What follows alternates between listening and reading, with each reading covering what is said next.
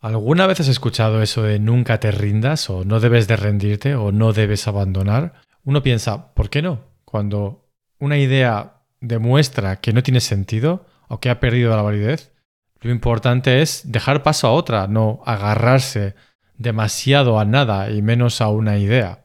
Sin embargo, también pienso que abandonamos demasiado rápido y yo aquí soy tan culpable como cualquiera. Así que mi nunca te rindas tiene varios asteriscos, no es lo que te esperas.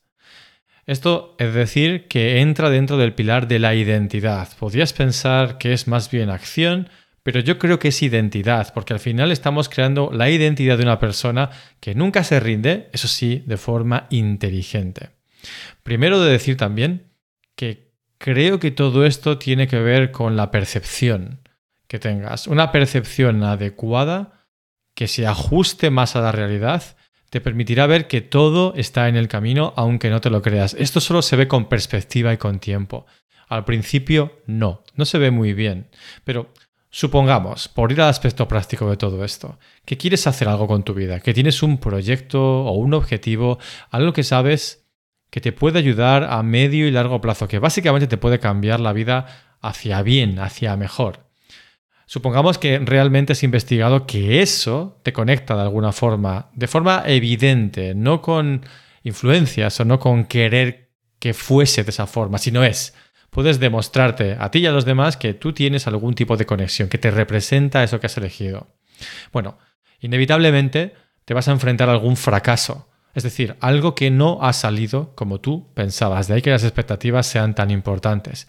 Y yo no estoy de acuerdo con Todas las personas, seguro que lo has escuchado, que dicen que hay que eliminar la palabra fracaso o imposible del vocabulario, como si con eso fueses a conseguir una mayor, no sé, tasa de éxito. Creo que no tiene sentido, creo que es muy superficial pensar así. Un fracaso es un fracaso y es lo que es, es algo que no ha funcionado como uno esperaba, pero está en el camino.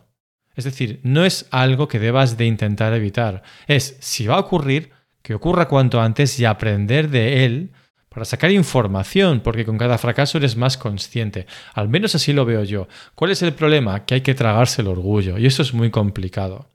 Así que, si no eres capaz, como es mi caso, de tragarte el orgullo, quiero decir, intenta transmutarlo en algo útil o válido, algo creativo.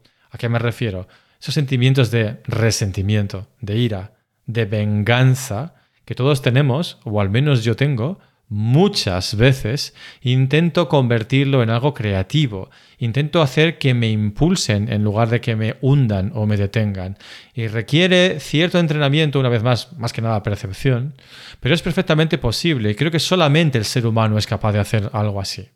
Así que debes descontextualizar todo lo que has aprendido sobre el fracaso, porque piénsalo. Hay varias formas de llegar a ese objetivo que has elegido. Y por descarte, por eliminación, también es una de ellas. Evidentemente, la que todos queremos es que algo funcione y hacer más y mejor de eso, ¿verdad?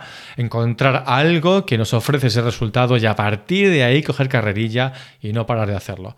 Ok, lo entiendo, a veces sucede, pero también puedes ver qué es lo que no funciona y hacer menos o no hacerlo. Es más lento, lo entiendo, pero es igual de válido. Y si miras de esta forma el fracaso, te darás cuenta de que fracaso a fracaso, aunque tardes más, también te estás acercando a tu objetivo.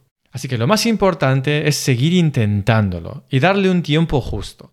¿Cuál es el tiempo justo? En mi experiencia, piensa en lo que crees que vas a tardar en llegar a ese resultado, el primer resultado de tu objetivo.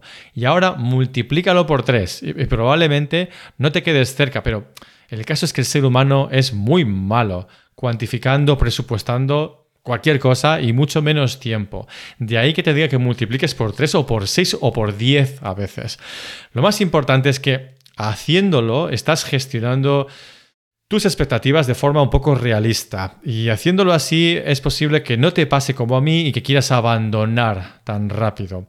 Tardará más, ok, pero también tendrás más información. Y la información es clave para poder operar.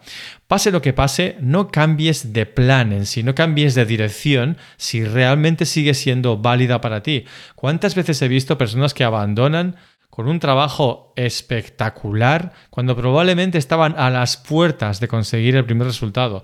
También me ha pasado a mí. Entonces, uno no sabe cuándo va a ser, así que debe continuar intentándolo. Eso sí, como decía al principio, no quiere decir que lo hagas de forma ciega porque nunca puedes rendirte. Puedes pivotar puedes virar en base a ese feedback, en base a esos fracasos, en base a ese conocimiento que ya tienes, pero no abandonar. Ten en cuenta que son demasiadas variables para predecir cuándo van a llegar esos resultados. Evidentemente todos querríamos que fuese ya. La suerte, además, estar en el lugar adecuado, en el momento adecuado, es otra de esas variables, con lo cual no es lo más eh, conveniente que te centres eh, realmente en cuándo va a ser, será este mes, será el mes que viene, porque no lo controlas, pero sí que puedes confiar en el proceso, porque sí que lo controlas, en hacerlo cada día. Y créeme que por experiencia te puedo decir que una vez más, aunque quisiéramos que todo funcionase ya, ahora, el repetir algo cada día y que ese algo forme parte de un proceso, que ese proceso esté basado en un plan, que ese plan esté basado en una dirección, que esa dirección te represente de alguna forma. Y simplemente compensarlo, puedas entrever todos los beneficios que va a traer a tu vida, es más que suficiente para poder decir, hey, yo nunca me rindo.